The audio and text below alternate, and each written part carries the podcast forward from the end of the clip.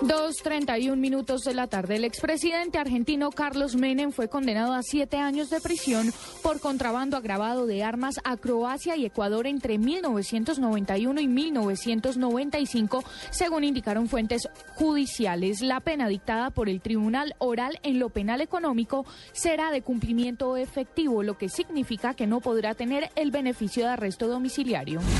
Marta Lucía Ramírez le pidió al presidente Juan Manuel Santos desistir de una reelección. A través de una carta enviada al mandatario, Ramírez señaló que él debe definir si su prioridad es una reelección o la culminación exitosa del proceso de paz. En Barranquilla, la policía incrementó el número de agentes en las rutas y buses del área metropolitana de esta ciudad, así como un refuerzo al plan de videovigilancia en los vehículos de transporte público para combatir la extorsión contra los transportadores por parte de pandillas del crimen organizado.